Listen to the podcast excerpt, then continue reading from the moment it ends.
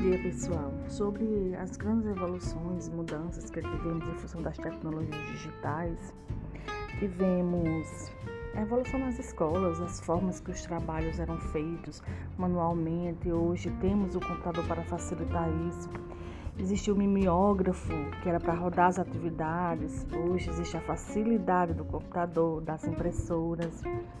É, hoje a oportunidade de se, ter, de se, ter, computadores em casa, o acesso é mais fácil, antes era nas lan houses, a evolução dos celulares, onde um dos primeiros foi aquele da Nokia, que não tinha nem câmera de celular.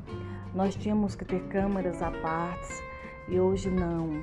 Hoje nós temos os celulares com câmeras e em tantas outras evoluções.